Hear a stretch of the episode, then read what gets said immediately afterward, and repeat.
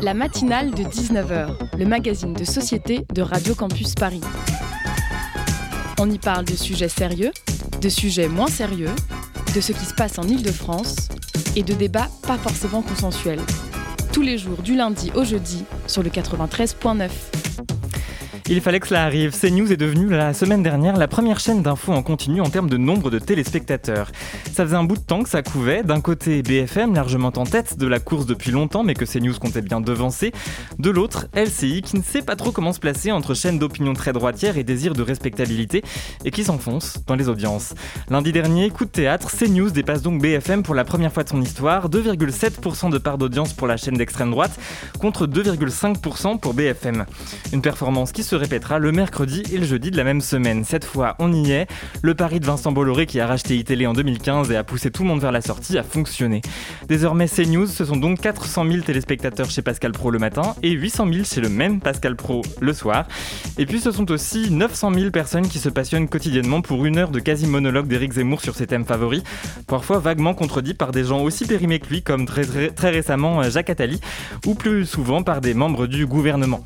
À tel point que ce n'est même plus tellement original d'y passer, selon un conseiller gouvernemental cité par Le Monde. Le gouvernement semble s'émouvoir assez peu des propos pour le moins polémiques et des condamnations de Zemmour, de, Zemmour. La semaine dernière, il perdait d'ailleurs son recours face au CSA qui avait condamné CNews à une amende de 200 000 euros après ses propos sur les mineurs étrangers. Je cite Ils sont voleurs, ils sont assassins, ils sont violeurs, c'est tout ce qu'ils sont, il faut les renvoyer. Et en interne, qu'en dit-on? On drague clairement les électeurs du Rassemblement national, raconte un journaliste de CNews dans les colonnes du Parisien, sans blague. Colonnes du Parisien dans lesquelles on lit aussi les propos d'un autre conseiller gouvernemental, de points ouvrés les guillemets, la bienveillance naturelle des marcheurs ferait qu'on voudrait s'éloigner de la chaîne. Une bienveillance naturelle qui s'accorde tout de même assez bien avec les obsessions de CNews. Pour 2022 maintenant, on le sait, les thèmes de campagne seront donc la laïcité et la sécurité, pour changer. Une campagne présidentielle qui, selon toute vraisemblance, devrait continuer à faire exploser l'audimat de CNews. Au gouvernement, on voit déjà en la chaîne info du groupe Canal, je cite, la chaîne de la présidentielle. Ça va être sympa 2022. Alors avant-hier soir, France 2 diffusait une soirée spéciale à l'occasion des 100 ans de la radio. Dans la foule d'invités réunis sur le plateau de Laurent Ruquier, toujours le même Pascal Pro. Pas de chance, entre-temps, un des invités a été testé positif au Covid. Résultat, la moitié du pass est cas contact et doit donc s'isoler, c'est la règle. Et toutes les matinales télé et radio s'en retrouvent bousculées. Toutes Non, évidemment, Pascal Pro était au rendez-vous de l'heure des pros ce matin sur CNews. L'occasion pour lui de s'accasser, comme chaque matin de ses territoires perdus de la République, ces zones de non-droit où les règles ne s'appliquent plus.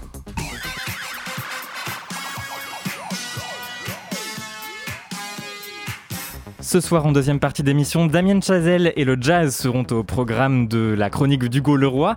Et puis dans le Zoom, on reçoit Bergman qui vient de sortir son album No Curfew, pas de couvre-feu, bah ça on a vraiment hâte. Mais d'abord, que coûte la virilité à la société? Les hommes tuent, les hommes volent, les hommes violent, not all men, me dit-on, certes, mais reste que les auteurs de crimes les plus graves sont des hommes dans une écrasante majorité des cas, une conséquence logique du patriarcat. C'est ce que montre notre invité dans un essai euh, qui cherche à chiffrer le coût économique de cette situation. On en parle avec jusqu'à 19h30. Bonsoir, bienvenue sur Radio Campus Paris. Bonsoir. Et merci beaucoup d'être avec nous, Lucille Peytavin. Vous publiez Le coût de la virilité, ce que la France économiserait aux hommes, euh, ce, que la France économiserait sur les hommes euh, si les hommes se comportaient euh, comme des femmes. Pardon, c'est aux éditions Anne Carrière. Et à mes côtés pour mener cet entretien, je suis avec Anaïs Martinez de la rédaction de Radio Campus Paris. Bonsoir Anaïs. Bonsoir Colin, bonsoir à tous. Alors Lucille Peytavin, on va commencer par des chiffres. Celui qui ouvre votre ouvrage, c'est le suivant 96,3%. C'est la part des hommes dans la population carcérale, une majorité C'est un chiffre qui vous a étonné? Oui, tout à fait. Euh, c'est d'ailleurs le chiffre qui m'a donné envie d'écrire mon essai, euh, parce que finalement, euh, c'est un chiffre dont on ne parle pas. Et quand je l'ai découvert, je me suis demandé ce que ça voulait dire de la violence dans notre société, de l'implication des hommes dans les faits de délinquance, de criminalité. Et effectivement, en creusant un petit peu, je me suis aperçue qu'il représente 83% des mises en cause par la justice, 90% des personnes condamnées par la justice. Et du coup, je me suis dit que tout ça devait avoir un coût, un coût faramineux pour l'État et pour la société. Et c'est un travail qui n'avait jamais été fait. Et euh, vous chiffrez, euh, bonsoir Lucille, pardon, Pétavin. Bonsoir. Euh, vous chiffrez ce coût de la virilité à hauteur de 95,2 milliards d'euros par an.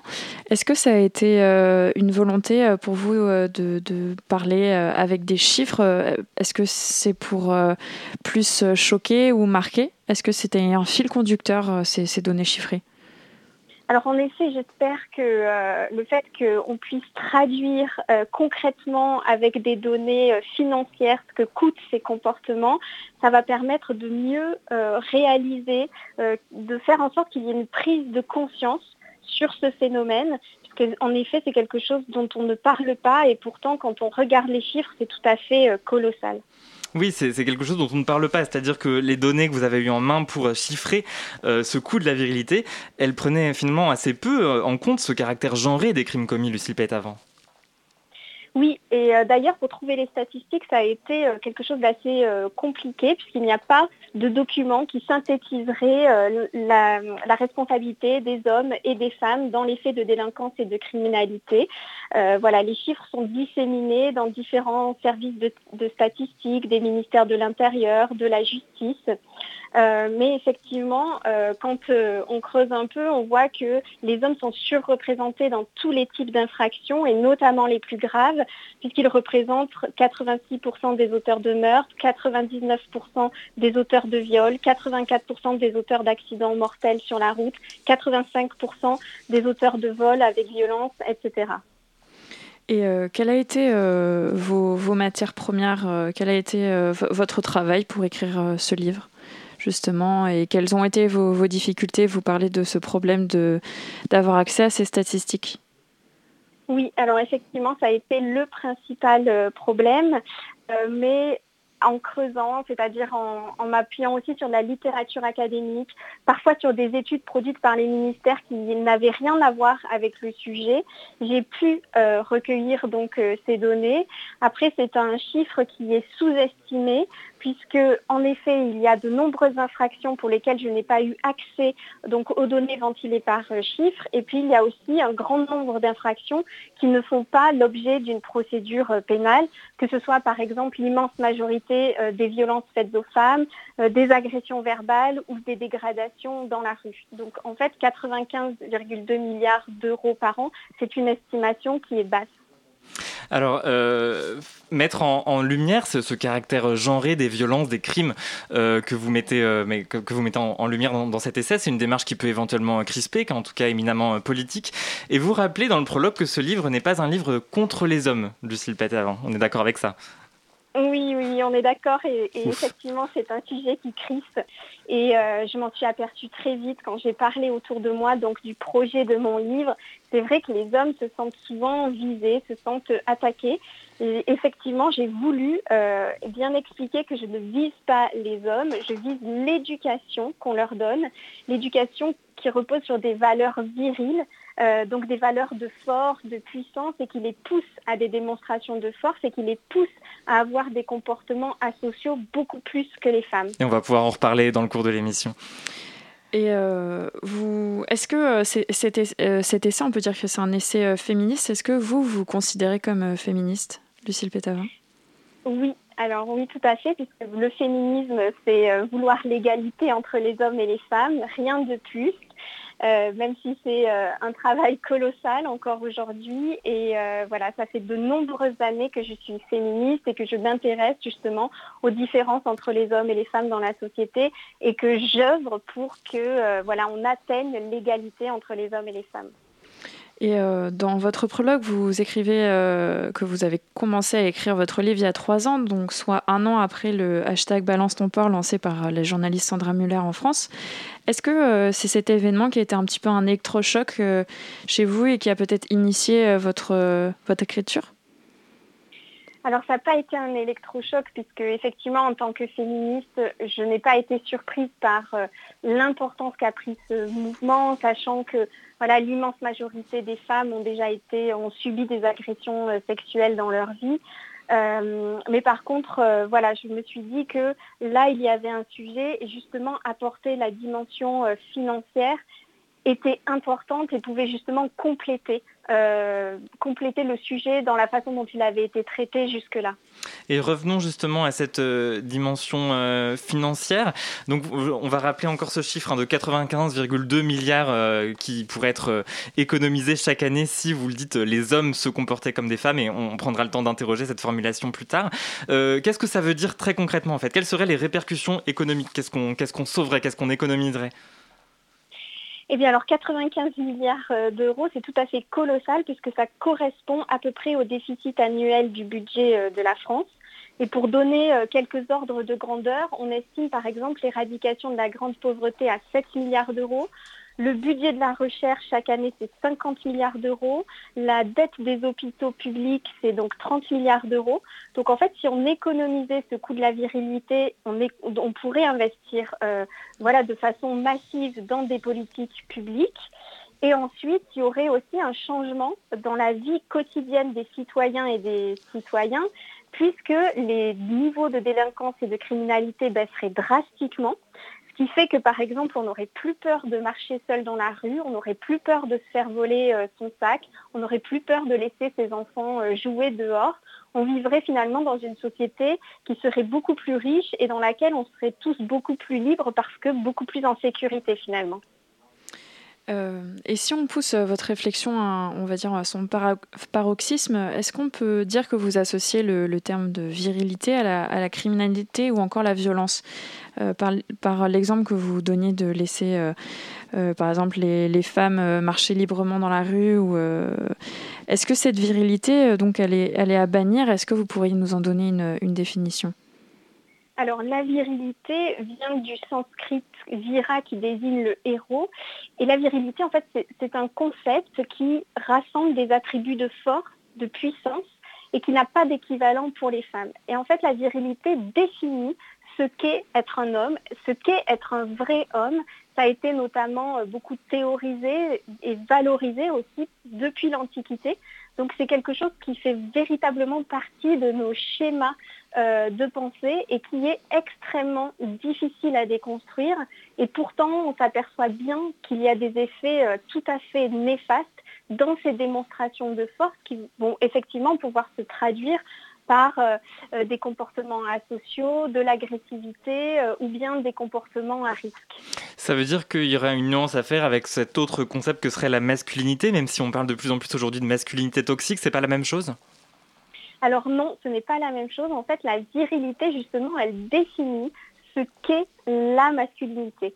Mais on sait, euh, depuis les années 30, notamment avec euh, les études de la chercheuse de l'anthropologue Margaret Mead, qu'il existe des masculinités tout autour du monde, euh, puisque dans ces années-là, quand elle a fait ses, travaux de recherche, elle a étudié des, des sociétés dites primitives dans lesquelles, en Malaisie notamment, dans lesquelles ce sont les hommes qui étaient davantage doux, qui avaient un, un, comportement davantage altruiste. Et donc on sait finalement depuis euh, des années, depuis plus de 100 ans, que les masculinités peuvent être différentes tout autour euh, du, globe, comme euh, les, féminités en fait. Alors vous posez dans le livre la question suivante, le sexe masculin ne devrait-il pas être le critère majeur retenu par toutes euh, les politiques de sécurité et dans le, dans le, profilage, des, dans le profilage des auteurs pardon? Alors si sans doute, mais d'où ma question, pourquoi rien n'est fait en ce sens à votre avis Lucille Paytavin Pourquoi cette ignorance?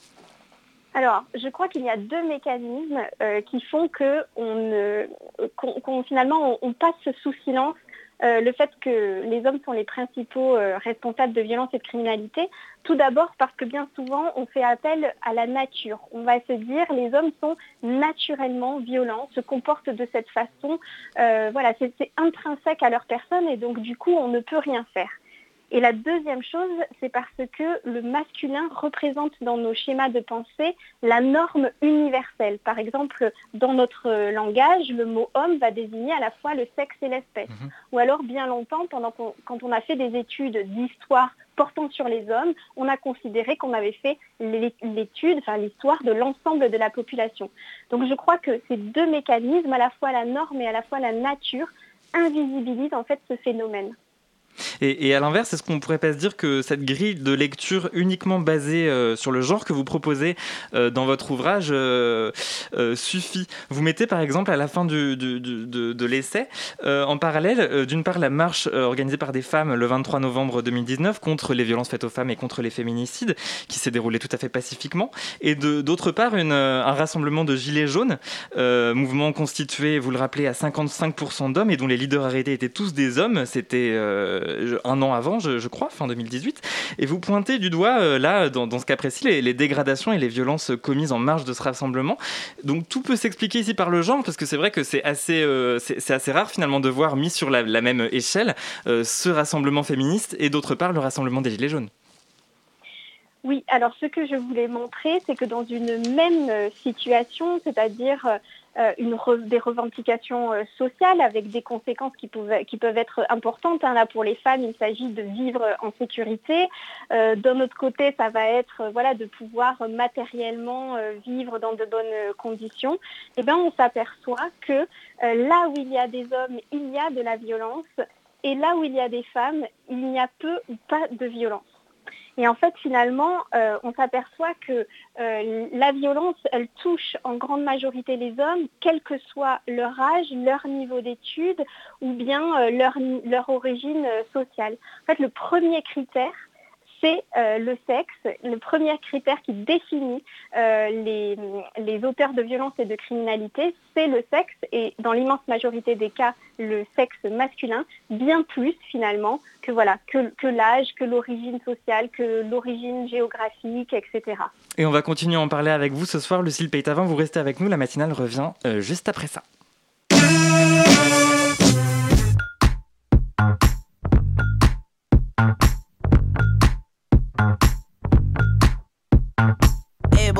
What you say, boy? Uh. You tryna play coy like a game boy? Uh. Hit my phone, boy. Is your homeboy? Uh. Are you alone, boy? Come get me dome, boy. Got a boy with degrees, a boy in the streets, a boy on his knees, he a man in the sheets. Sheesh, it's all Greek to me. Got this boy speaking Spanish. I hit puppy.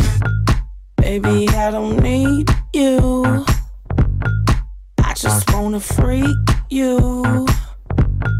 I heard you a freak too. What's two plus two?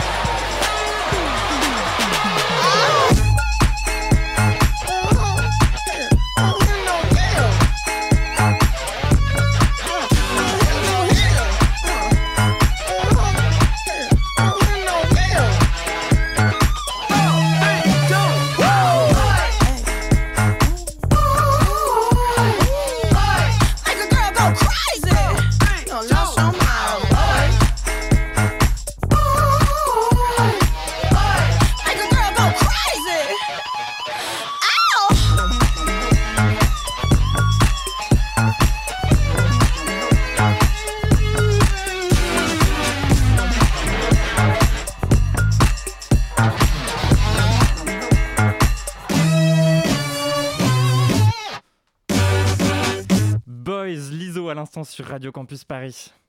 La matinale de 19h sur Radio Campus Paris.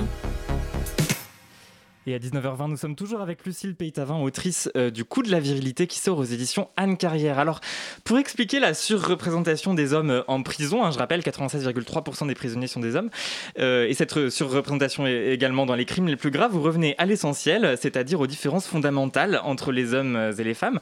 Et d'abord, expliquez-nous, et, d'abord, expliquez-vous, ces, ces, différences ne sont pas biologiques, c'est-à-dire qu'on ne peut pas, par exemple, se contenter d'incriminer la testostérone, Lucille Peytavin. Tout à fait. Euh, les hommes ne sont pas violents par euh, nature. Il n'y a rien de physique, il n'y a rien de biologique qui les pousse à se comporter euh, ainsi.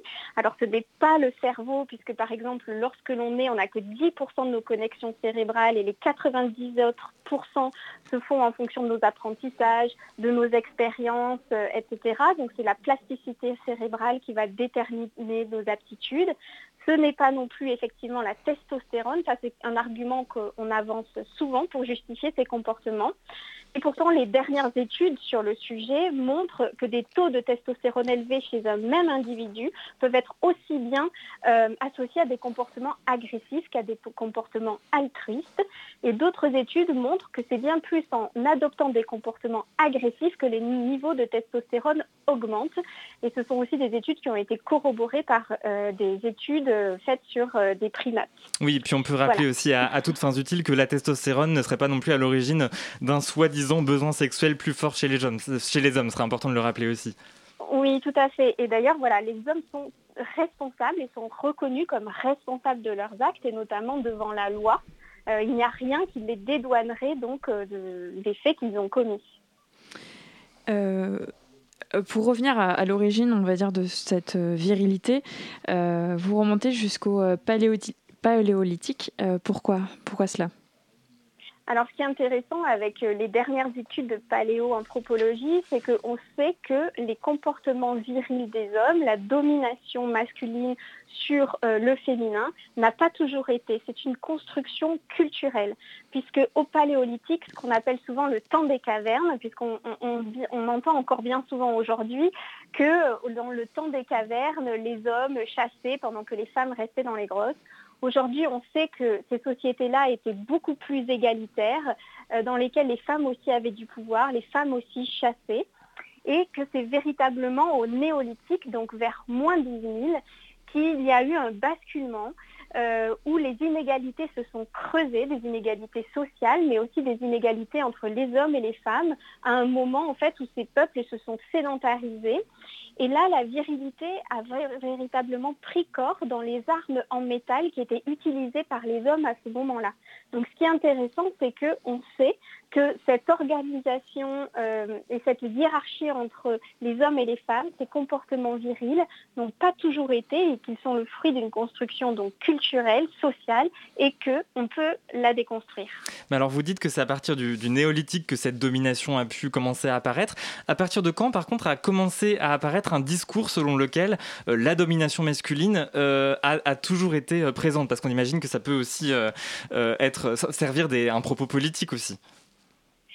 Euh, oui, alors après, effectivement, euh, les, féministes, ça fait bien longtemps qu'on lutte justement pour déconstruire euh, ces schémas patriarcaux.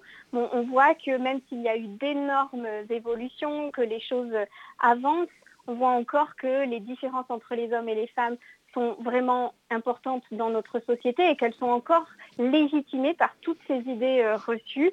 Euh, voilà, que ce soit la testostérone, euh, le temps des cavernes, et c'est pour ça qu'il est important finalement de les déconstruire pour qu'on comprenne bien qu'il n'y a rien de naturel là-dedans.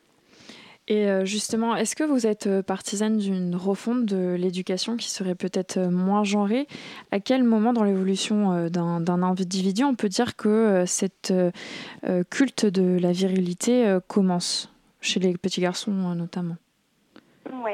Alors effectivement, moi je suis pour le fait qu'on revoie l'éducation puisqu'on se rend bien compte, et notamment l'éducation qu'on donne aux garçons, puisqu'on se rend bien compte que euh, les effets euh, négatifs sont quand même très importants. Et on se rend compte aussi que l'autre moitié de la population, c'est-à-dire les femmes qui représentent 51% de la population et qui sont peu ou pas éduquées avec ces valeurs viriles, ont des comportements beaucoup plus altruistes, beaucoup plus pacifiques, beaucoup plus en adéquation avec la société de droit dans laquelle on vit. Elles ne représentent que 17% des mises en cause par la justice. Et donc, il faudrait finalement éduquer davantage les petits garçons comme on le fait pour les filles. Et cela se fait, en fait, ce sont des mécanismes, c'est ça qui est compliqué aussi parfois à déconstruire, c'est que ce sont des mécanismes qui sont inconscients.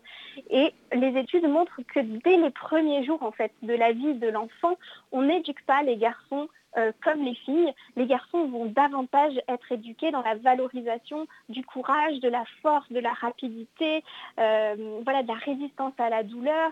Il va y avoir aussi la violence qui va s'installer très rapidement dans les jeux de bagarre, de bataille, avec des armes factices. Et puis, euh, il y a toute la culture, la littérature, les films, etc. voilà, qui construisent finalement ces comportements virils. Et, donc, c'est tout au long de la vie des garçons qu'il faudrait euh, déconstruire cela et davantage les éduquer comme les filles, c'est-à-dire leur apprendre, par exemple, à jouer avec des poupons pour qu'ils deviennent davantage euh, altruistes, développer chez eux euh, davantage les, sentiments pour qu'ils deviennent voilà, plus pacifiques, dans une meilleure compréhension euh, d'autrui, et puis aussi un, plus grand respect des règles. Mais alors justement, vous parlez donc des économies qui seraient réalisées si les hommes se comportaient comme des femmes. Hein, je cite le, nom, le sous-titre de, l'ouvrage. Est-ce que là, euh, par cette formulation, on ne revient pas à une sorte d'essentialisation, c'est-à-dire voilà, il y aurait le comportement de la femme et de l'homme qui, qui aurait par essence des comportements différents? Qu'est-ce qui se cache derrière cette formulation? Alors, ce n'est pas du tout essentialisant. Justement, je, montre bien qu'il n'y a rien euh, de biologique là-dedans, que tout est culturel. Voilà, ça c'est très important de le dire. Euh, je ne dis pas que les hommes se comportent comme ça parce qu'ils sont des hommes et les femmes comme ça parce qu'elles sont des femmes. Les femmes aussi sont capables de violence.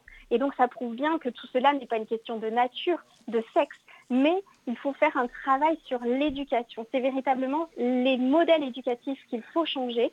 Il faut euh, déconstruire cette virilité et puis aussi, je crois, que ce qui est très important, c'est de revaloriser dans l'éducation tout ce qui est dit féminin, puisque aujourd'hui, on n'a pas trop de mal à inscrire, par exemple, une petite fille à la boxe, au rugby, au foot.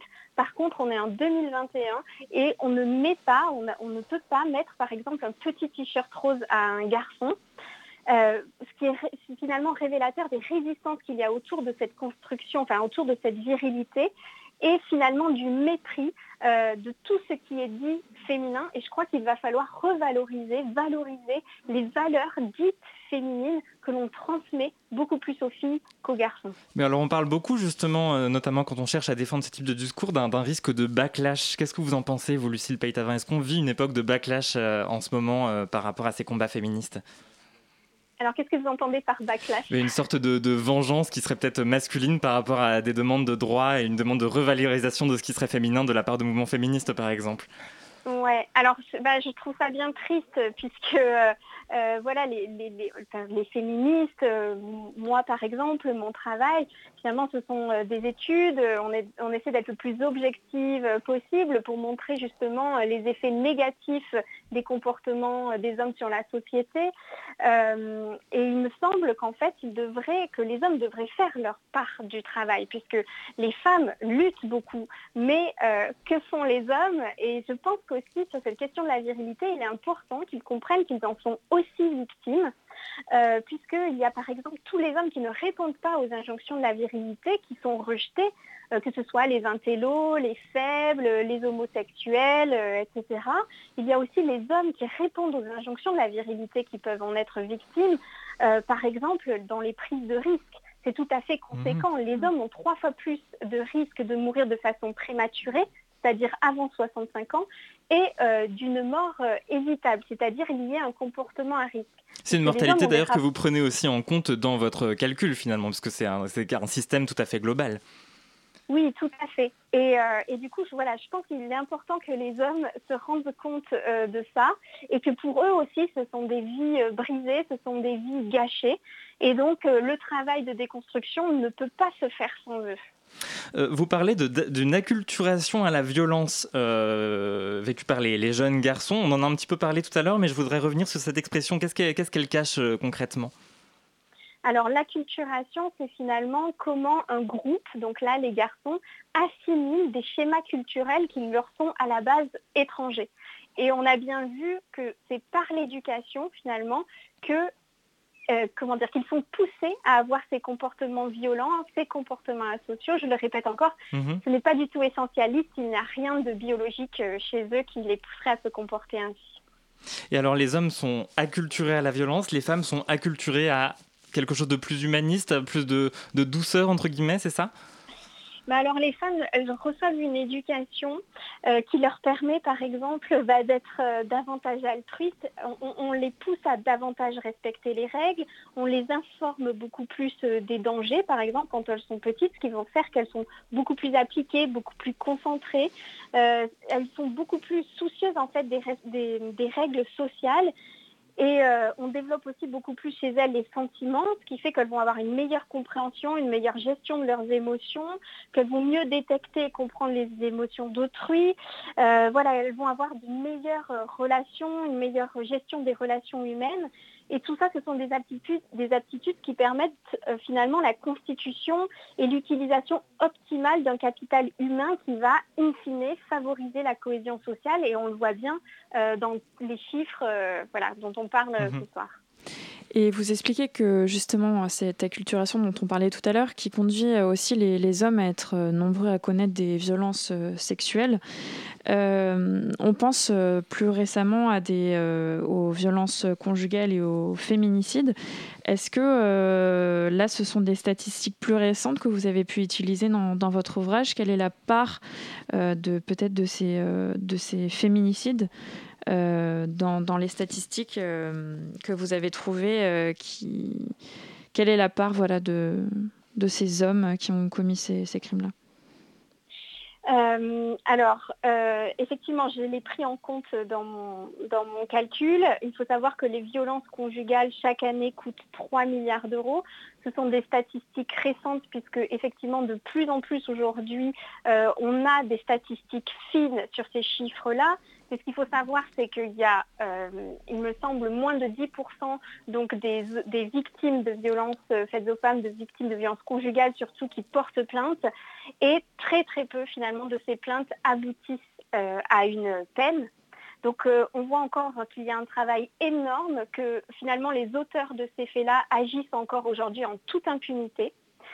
Et voilà, et j'espère qu'une fois de plus, en ayant le coût économique chaque année, que ce sera un argument supplémentaire pour lutter euh, contre, contre ce phénomène qui ne cesse euh, finalement, en fait, qui, n'a pas de, euh, comment dire, d'évolution positive, puisque voilà, on voit que les féminicides, c'est encore une femme qui meurt tous les 2,5 jours sous les coups de son conjoint ou ex-conjoint en France. Et euh, pour, pour, finir, une dernière petite question, parce qu'on n'a plus beaucoup de temps. Euh, quels ont été les, les, retours sur votre livre? Parce que vous, vous évoquez euh, dès le début de, de l'interview que ça, vous, que ça avait peut-être un peu choqué ce, ce, ce, titre d'ouvrage.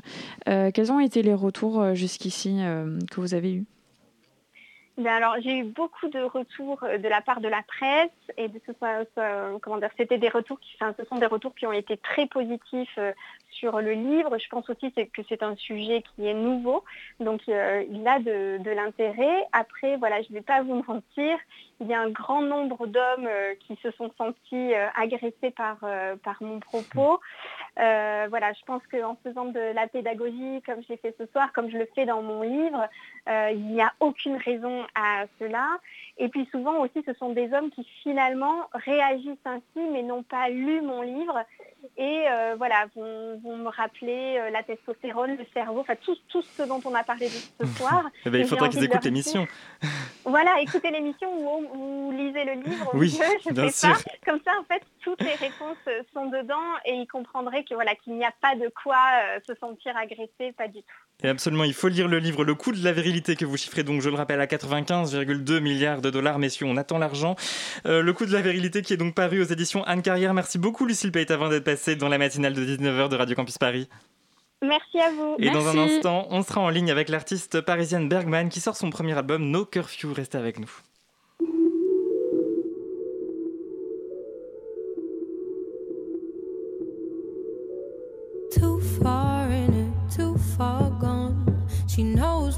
In she knows what's wrong. She just can't quit it, her heart's so numb.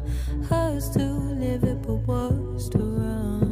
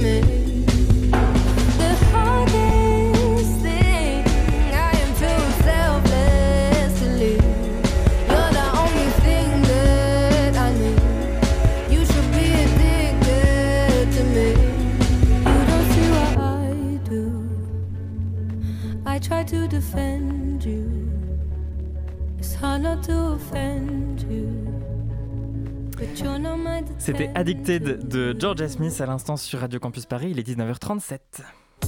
Le Zoom, dans la matinale de 19h. Et dans le Zoom, Anaïs, tu reçois ce soir l'artiste Bergman qui vient de sortir son premier album No Curfew. Anaïs, c'est à toi. Comme tout le monde le sait dans cette rédaction, hein, Bergman a été euh, ma, révélation musicale de l'année. Euh, nous l'avions invité en mars dernier, euh, ce même micro, pour la sortie de son clip Pity Party. Bergman pardon, a une voix originale qui transporte et qui fascine. Et elle a sorti il y a quelques jours, le 7 mai, son premier album, No Curfew, un album dont le titre résonne avec notre époque. Bonsoir Bergman et merci d'être avec nous ce soir. Bonsoir, merci Anaïs. Euh, quels sont, euh, à, J, à J plus 3 maintenant de la sortie de ton album, euh, quelles sont tes impressions et comment te sens-tu? Soulagée. J'ai l'impression d'avoir accouché d'un énorme bébé, avec, avec un peu moins de douleur quand même. Mais enfin, j'imagine, j'en sais rien. Mais hyper bien en fait. ça fait plaisir en fait. On est content parce que tant qu'on sort pas un album, on a envie de modifier plein de trucs tout le temps. Et euh, comme l'album avait été décalé d'un an euh, à cause de, du Covid, et ben, je suis très très contente d'avoir sorti enfin mon bébé. on est content aussi. Emprunt euh, de R&B, de pop, en passant par le reggaeton et des sonorités un petit peu plus synthé. comment tu qualifierais ton, ton style? Hum, alors, en fait, j'aimerais ne pas vraiment le, le qualifier parce que euh, parce qu'en fait euh, j'aimerais plutôt que j'aimerais plutôt que qu'on me qualifie moi à la limite et que je me balade à travers les genres parce que c'est ce qui me plaît en fait. Euh, c'est ce qui me plaît dans la musique en fait, c'est me balader et puis surtout essayer de surprendre, de me, surprendre moi et les gens qui m'écoutent le plus possible.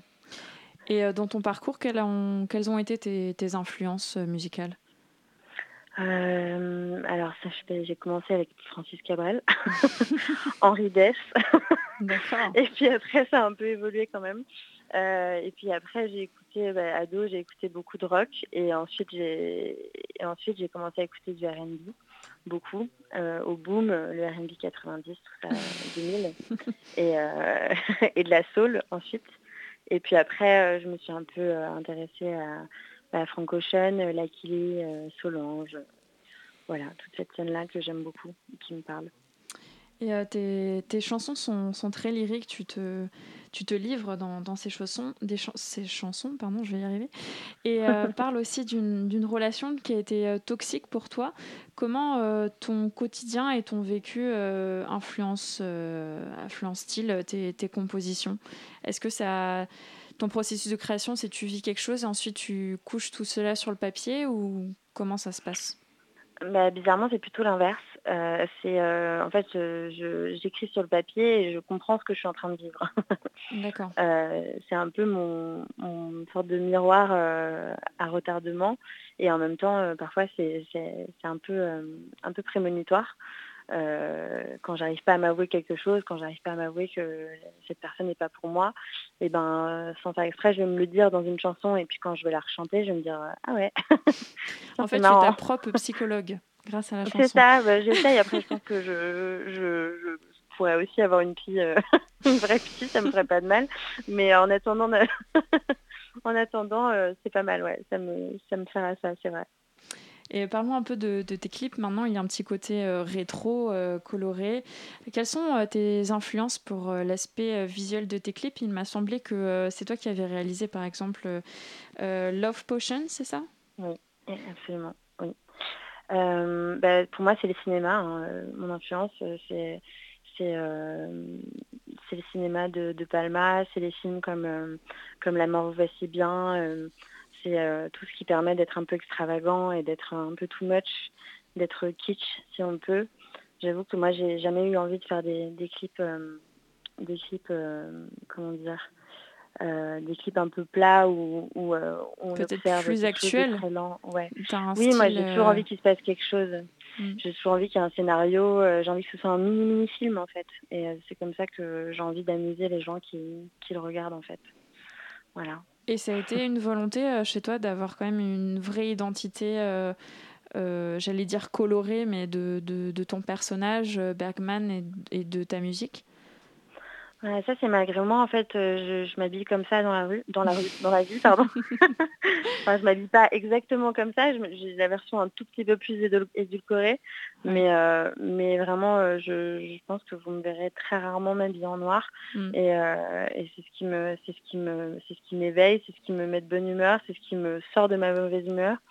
C'est c'est voilà donc je, en fait je suis vraiment bah, comme je suis dans la vie dans mes clips en fait. Et euh, pour donner euh, envie euh, à nos auditeurs d'écouter ton album, donc on le rappelle, No Curfew qui vient de sortir, quand et comment l'as-tu conçu Parce qu'on es un petit peu une, on va dire une, une portée prophétique avec le No Curfew, donc qui veut dire pas de couvre-feu. Quelle est la, la, couleur que tu as voulu donner à, à, à cet album-là et comment tu l'as créé, conçu? Bah, en fait, No Curfew, c'était, euh, j'ai trouvé, j'avais trouvé le titre bien avant euh, le Covid. C'est ça qui était encore plus bizarre, donc c'est mm. encore plus prémonitoire que d'habitude.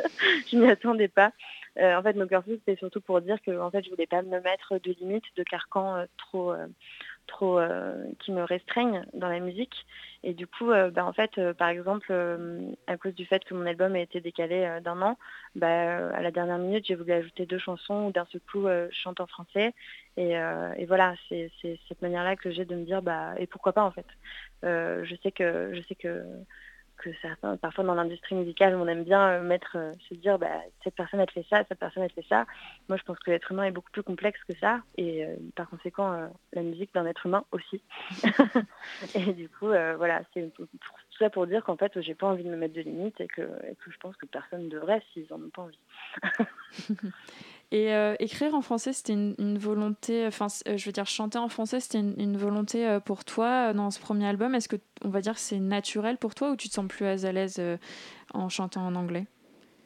Bah, En fait, c'est surtout que c'est une découverte pour moi, à laquelle je ne m'attendais pas. j'ai toujours chanté en anglais, c'était comme une évidence pour moi, toujours. je ne saurais pas vraiment l'expliquer. Et en fait, bah, confinement, le confinement finalement m'a rendu ce service-là. Mm. j'ai besoin d'écrire euh, avec quelque chose d'encore plus proche de moi, qui est ma langue maternelle du coup. Et, et, en fait, j'ai pu dire des choses peut-être plus intimes ou plus et en fait, euh, j'ai découvert aussi une voix différente parce qu'on ne chante pas exactement pareil euh, mm. dans une langue différente euh, et, ça m'a plu. Et donc, je pense que je suis aussi à l'aise dans les deux, mais différemment. Pour finir, parce qu'on va devoir bientôt se quitter, tu m'as dit en off que tu planchais déjà sur de nouveaux projets. Est-ce que tu peux nous en dire un peu plus ou on n'a pas le droit?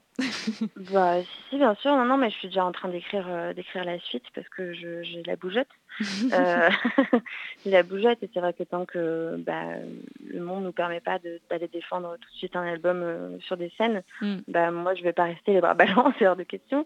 Donc, euh, donc voilà, je, prépare déjà la suite. Je pense qu'il y a certains artistes qui doivent avoir déjà quatre albums en avance. Mm. donc euh, voilà, moi du coup j'ai plutôt du retard à ce niveau-là. et non, je suis en train d'écrire le clip du prochain single que j'ai choisi dans, dans l'album. Voilà, bah, que de belles choses à attendre et à découvrir. Donc, on le rappelle, hein, euh, l'album de Bergman, No Curfew, qui est sorti le 7 mai, euh, euh, euh, donc la semaine dernière. Et euh, je te remercie beaucoup, euh, Bergman, d'avoir été avec nous ce soir. Avec plaisir, merci, et merci invité. Et merci beaucoup à toi, Anaïs. On se quitte sur un extrait de No Curfew tout de suite. Love Potion, Bergman sur Radio Campus Paris. On revient tout de suite.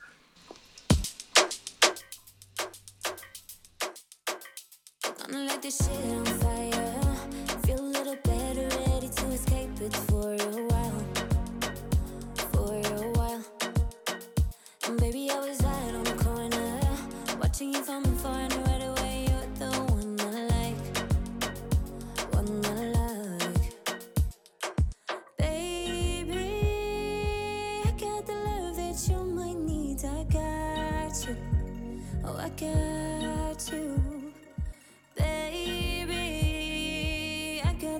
that you might need.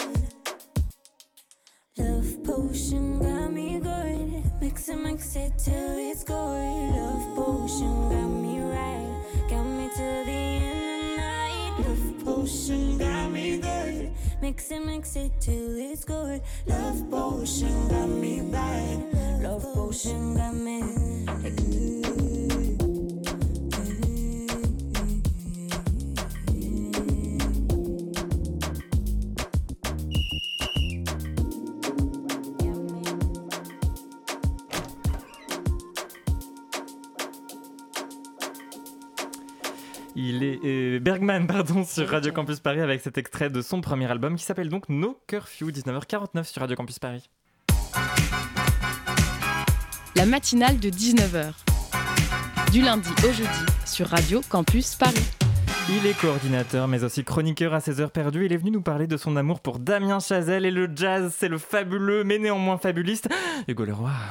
Oui, alors quand j'ai su que j'allais faire ma première chronique ici sur Radio Campus Paris, je me suis dit que j'allais parler d'un truc que je connais bien, à savoir la sculpture sur marbre. Alors pour une bonne préparation de buste, il vous faut évidemment de l'argile. Ouais, allô? Ouais, le contrôle audiovisuel des programmes très chiant. C'est chiant ce que je raconte Bon, ah bah d'accord, super, on peut plus parler de sculpture sur marbre ici. Euh, du coup, je vais vous parler d'autre chose de pas du tout chiant, enfin je trouve que c'est pas du tout chiant pour le coup. Je vais vous parler de monsieur, mais néanmoins monsieur Damien Chazelle. On peut aussi l'appeler bébé, Dieu ou encore Damien, épouse-moi s'il te plaît. Euh, mais surtout l'homme qui a su ressusciter le jazz au 7e art. Alors je me rappelle très bien quand je me suis abonné à Netflix pour la première fois, j'étais pas sûr de moi, un peu comme lors de mon premier club échangiste. Je déambulais dans les allées, il y avait trop de choix, j'ai commencé à suer, à paniquer, j'allais sortir jusqu'à ce que la perle rare sut agripper mon regard. Whiplash par Damien Chazelle. Clou du spectacle, le rôle secondaire était tenu par J.K. Simmons, aka J. Jonah Jameson, pour, ceux qui s'en souviennent dans les premiers Spider-Man, ceux avec Tobey Maguire, hein, les meilleurs. Euh, Whiplash, ça gueulait, ça insultait, ça jouait de la batterie, ça chialait, bref, c'était à peu près ça, quoi. One, two, three, four. One, two, three, four. Jesus fucking Christ! I didn't know they allowed retards into Schaefer. Am I to understand that you cannot read tempo? Can you even fucking read music? What is that? Eighth note? Yes, what is that? Down 16th note. Sight read measure 101. Bum, bum, bum, bum, bum. What are you, a fucking a cappella group? Play the goddamn kit! Stop! Bon, c'était en anglais, alors je vais devoir traduire l'homme que vous avez entendu. Donc, c'était J.K. Simmons qui dit en tout et pour tout Joue bien de ta putain de batterie, Rodrigo, ou je vais t'éviscérer tes morts. C'est ce qu'il dit, euh, c'est pas moi, désolé. Whiplash constitue alors le premier acte de mon initiation pardon, au jazz, au monde du jazz, à savoir la passion. Le deuxième acte, ça commençait comme ça.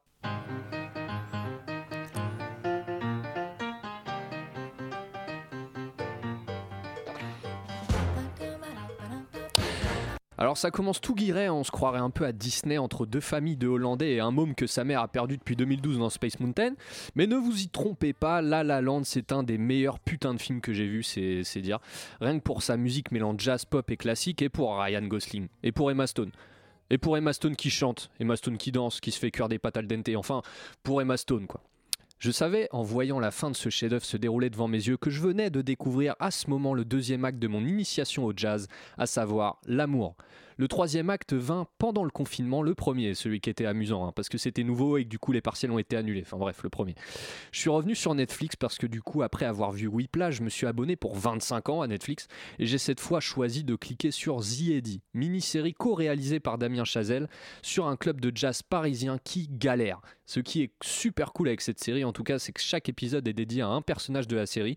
J'avais personnellement jamais vu ça comme ça, mais c'est c'est vraiment cool à voir. C'est là que j'ai compris que le troisième acte, c'était les gens.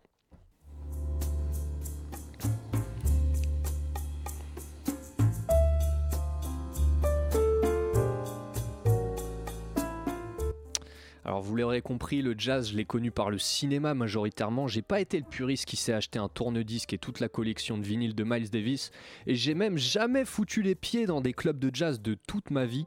Mais aimer quelque chose, ça peut être n'importe comment. Mon moyen d'aimer le jazz, de chercher à l'aimer encore plus, ça a été le cinéma. Je n'ai même pas parlé que, enfin, je n'ai parlé que de Damien Chazelle, mais j'aurais pu citer Soul, le dernier Pixar, Ray avec Jamie Foxx, et les longs monologues de mon père qui disait les jazzmen, ils ont tout inventé. C'est ma façon d'aimer le jazz. Et vous, c'est quoi la vôtre?